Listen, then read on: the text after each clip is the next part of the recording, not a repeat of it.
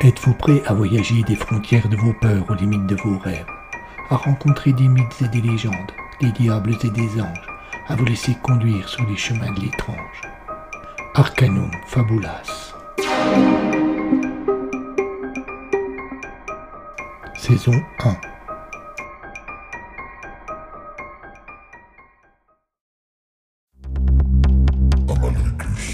Amalricus, le cire et le loup, épisode 12.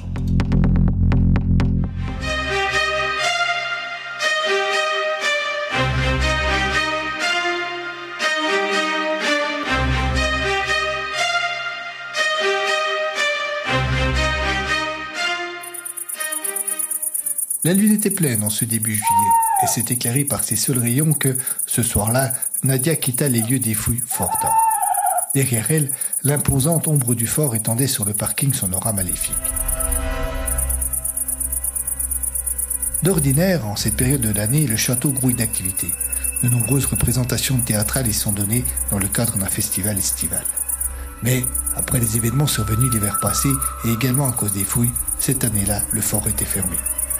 Et donc, en cette heure tardive, Nadia était le dernier être vivant à hanter les lieux. Elle arriva vers sa voiture et fouilla dans son sac pour retrouver les clés. Elle allait les introduire dans la serrure, une ombre se glissa entre elle et la portière.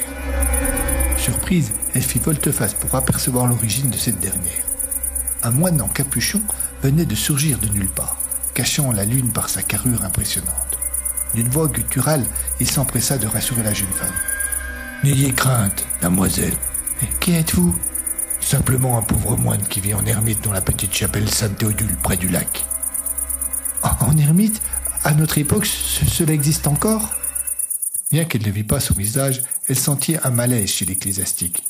Il se ravisa. D'accord, euh, je vous l'accorde, ce n'est pas vraiment le mot. Euh, disons que j'entretiens la chapelle et que j'y vis.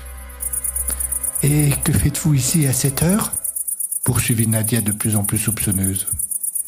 Je médite, gentille madame, je médite. Bien qu'elle ne voulût pas le laisser paraître, Nadia, d'ordinaire si sûre d'elle, était terrorisée. D'autant plus que la pénombre et la capuche du moine continuaient à lui dissimuler le visage. Et vous reprit l'ecclésiastique. Qui êtes-vous? Je. Je suis le professeur chargé d'effectuer les fouilles au fort, juste là, dit-elle en désignant l'énorme bâtisse. Mais vous êtes une femme? Nadia fut outrée par cette réaction, et retrouvant cette assurance qui lui avait fait tant défaut depuis le début de cet entretien, elle répliqua. Je sais bien que votre situation ne vous permet pas bien de connaître les femmes, mais cela n'est pas une raison pour vous permettre de les juger comme cela. On devina un sourire sous la capuche du moine. Pardonnez-moi, dit-il. Mais vous savez, à mon âge, on a bien du mal à accepter certaines choses auxquelles on n'a pas été habitué. Euh, Sauvez-vous à présent, avant que Dieu ne vous abandonne.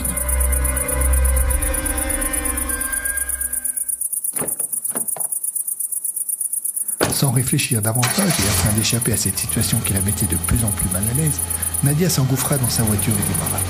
Tandis qu'elle s'éloignait, elle aperçut dans son rétroviseur le moine immobile qui regardait la voiture partir. Bientôt, cette dernière disparut complètement et il se retrouva tout seul, entouré de pénombre.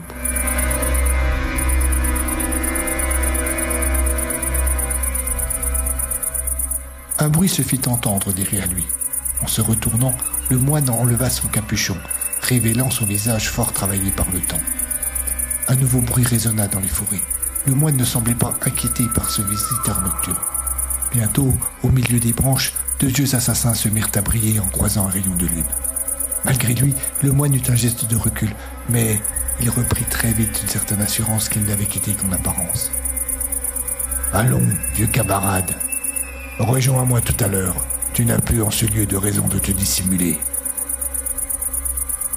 Les branches craquèrent, puis s'écartèrent pour laisser passer un énorme loup argenté. Ce dernier, aussi docile qu'un chien, vint s'asseoir au pied du moine qui lui caressa alors la tête.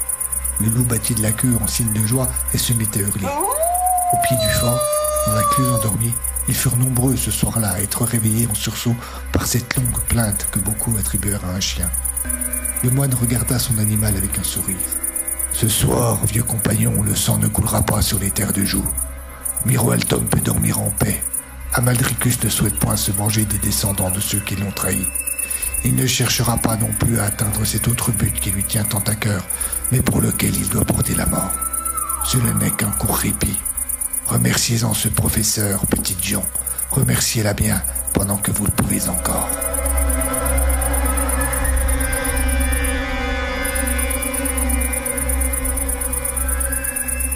Il remit son capuchon et se dirigea d'un pas assuré vers son château. Le loup lui emboîta le pas et, si ce soir-là il eut un observateur pour assister à cette scène, il aurait sans doute eu beaucoup de mal à en croire ses yeux en voyant cette impressionnante carrure disparaître dans un rideau de brume qui ne s'était formé que pour l'envelopper.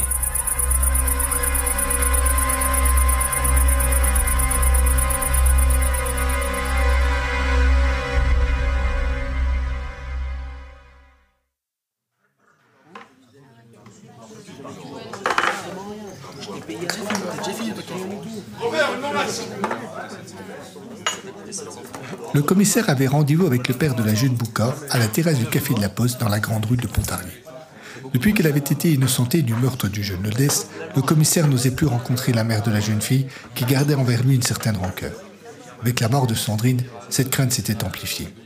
En revanche, il avait obtenu le pardon du père qui était beaucoup plus ouvert et, entre les deux hommes, était né un timide sentiment d'amitié.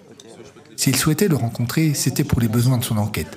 Bien qu'officiellement personne ne le reconnaissait, beaucoup rapprochaient ce dernier crime de ceux commis au cours de l'hiver. C'est pourquoi Rosen ne fut pas surpris quand Boucor, après les salutations de rigueur, entra directement dans le vif du sujet en demandant si Prignou était innocent. Oui, cela devient évident, répondit Rosen presque embarrassé. Il faut le retrouver, cela sera ma seule consolation. Boucor était au bord des larmes. Le commissaire baissa les yeux par pudeur. Il ne répondit rien.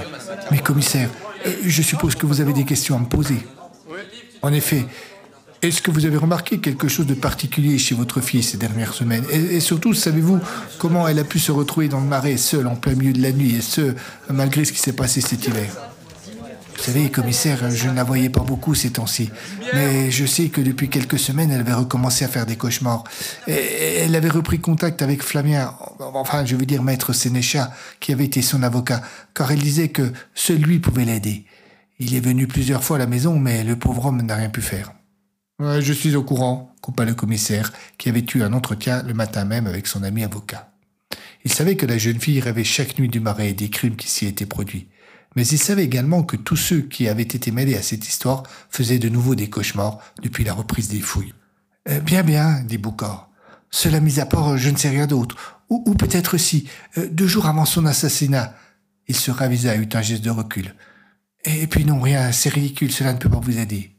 Mais si, insista le commissaire. Eh bien voilà, euh, je suis rentré fort tard ce soir-là, et tout le monde à la maison dormait depuis longtemps.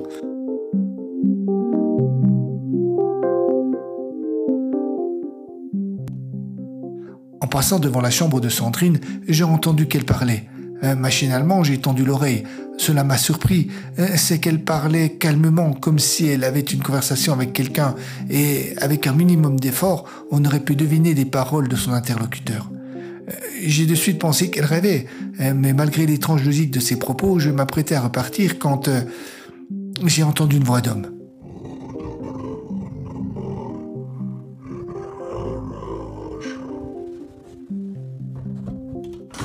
Cette fois, j'ai bondi dans la chambre en craignant je ne sais quoi, mais tout était calme. Sandrine dormait et avait cessé de parler. La fenêtre de sa chambre était ouverte, ce qui ne m'étonna pas compte tenu du temps. Alors je suis reparti en pensant avoir rêvé.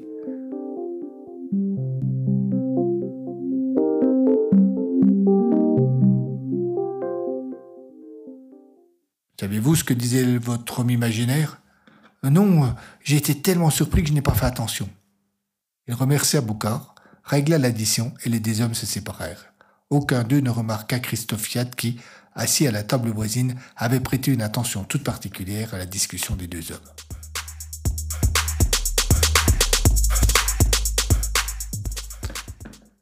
Nadia était d'une humeur massacrante. Depuis son arrivée, elle n'avait pas passé beaucoup de temps sur les lieux des fouilles, car elle en consacrait énormément à décortiquer de fond en comble les rapports sur les travaux de Prignou. En ce matin-là, elle avait trouvé quelque chose qui l'avait mise dans une colère noire. Il ne fallut que quelques secondes à l'ouvrier lorsqu'il arriva pour comprendre ce qui n'allait pas. Alain, je voudrais vous parler de suite, avait-elle lancé alors que ce dernier avait à peine franchi les portes du QG. C'est très important. J'arrive, mademoiselle. Nadia Tari appelait tout le monde par son prénom, mais personne ne l'appelait autrement que mademoiselle, ou parfois professeur. L'ouvrier entra dans la pièce qui faisait office de bureau, la même que celle qui utilisait déjà nous. Elle s'était assise à nouveau et tournait sans ménagement les pages du dossier posées devant elle. Alain ne disait rien, il attendait. Ah, asseyez-vous, je vous en prie. Le ton était sec et cassant, malgré la petite formule de politesse, et avec la même intonation, elle demanda qui était Pascal Moll? L'ouvrier parut déconcerté par la question, et il l'avait presque oublié. Euh, c'est un étudiant qui travaille avec nous sur le chantier cet hiver, mais qui a été renvoyé par Georges. Pour quelle raison? L'ouvrier y racontait la théorie de la porte que le jeune étudiant avait développée et également la façon dont il avait de prime abord caché certains résultats de ses recherches. Nadia se calma. Elle replongea dans les documents posés devant elle. En découvrant que deux petits amphores qui auraient dû être référencés par Moll manquaient à l'appel, elle avait d'abord cru à une erreur. Mais au vu de ce qui venait de lui rapporter l'ouvrier, elle réalisa que quelque chose de plus grave se cachait là derrière. Elle remercia son collaborateur et décida de s'intéresser de plus près à cette théorie de la porte.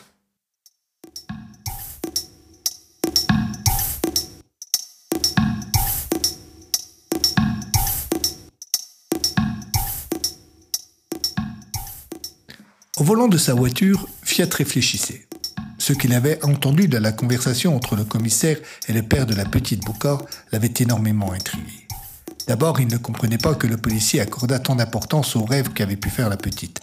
Ensuite, il avait cru déceler dans les intonations de Rosen des vides et des hésitations qui, d'après lui, prouvaient qu'il savait certaines choses et peut-être des choses peu avouables. Il prit la décision de se rendre sur les lieux du crime, espérant y trouver quelques indices. Mais lorsqu'il y arriva, la police était encore là et ne permettait pas l'accès. Loin de se décourager, le journaliste prit la décision de revenir le soir, pensant qu'à ce moment, l'endroit serait désert.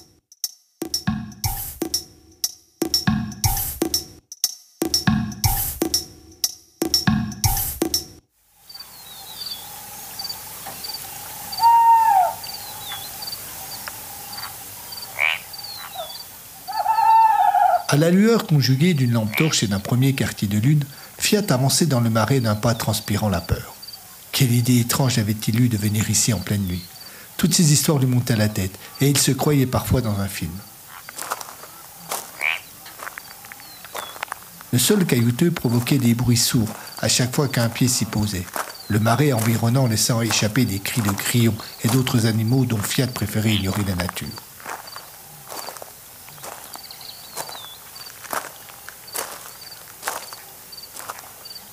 Arrivé là où avait été retrouvé le corps de la jeune Boucard, il hésita. Qu'allait-il faire à présent?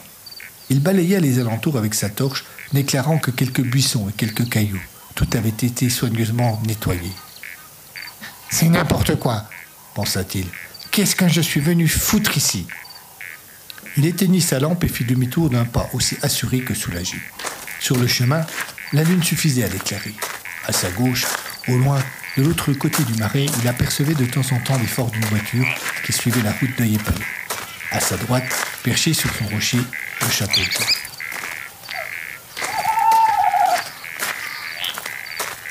Avant de rejoindre la route où il avait laissé sa voiture, le chemin passait sous quelques arbres, peu nombreux certes, mais suffisamment feuillus pour cacher les rayons de la lune.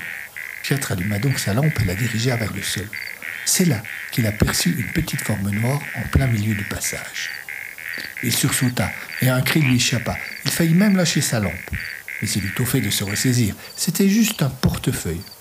Machinalement, il porta la main à sa poche arrière et s'aperçut qu'il n'avait plus le sien. Il ne put s'empêcher de penser qu'il avait de la chance.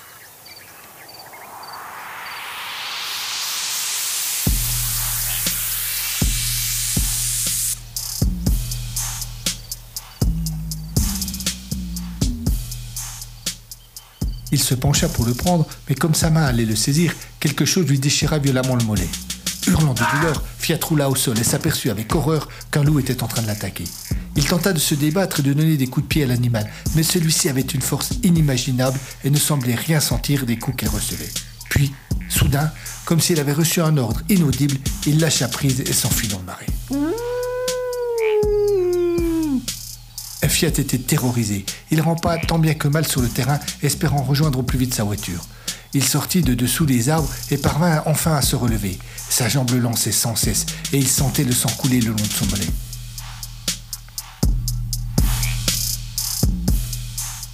Pourtant, affolé, il voulut accélérer le pas et ne parvint qu'à trébucher et chuter. Il aperçut alors quelqu'un qui venait dans sa direction depuis la route et qui ne devait plus être bien loin de lui maintenant. Au secours dit-il. Venez m'aider Qui est là répondit le nouveau venu avec une voix d'homme. Je, suis journaliste, je, viens d'être attaqué, aidez-moi Où êtes-vous? Je ne vous vois pas.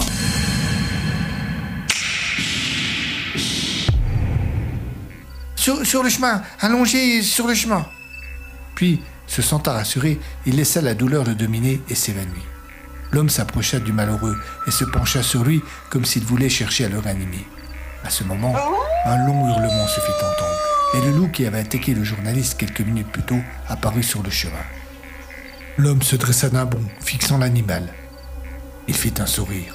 Bien, vieux camarade, tu as encore fait du bon labeur ce soir. Il s'agenouilla de nouveau près du journaliste. Il posa sa main sur le front de Fiat. Une petite lueur verte entoura cette dernière. Puis le nouveau venu se mit à trembler, tandis que le corps du journaliste semblait se vider. Le loup s'approcha et s'immobilisa à quelques dizaines de centimètres de cette étrange scène. Le lendemain, un promeneur trouvait le corps de Fiat à l'endroit précis où il s'était évanoui. Son corps semblait desséché et on lui avait tranché la gorge.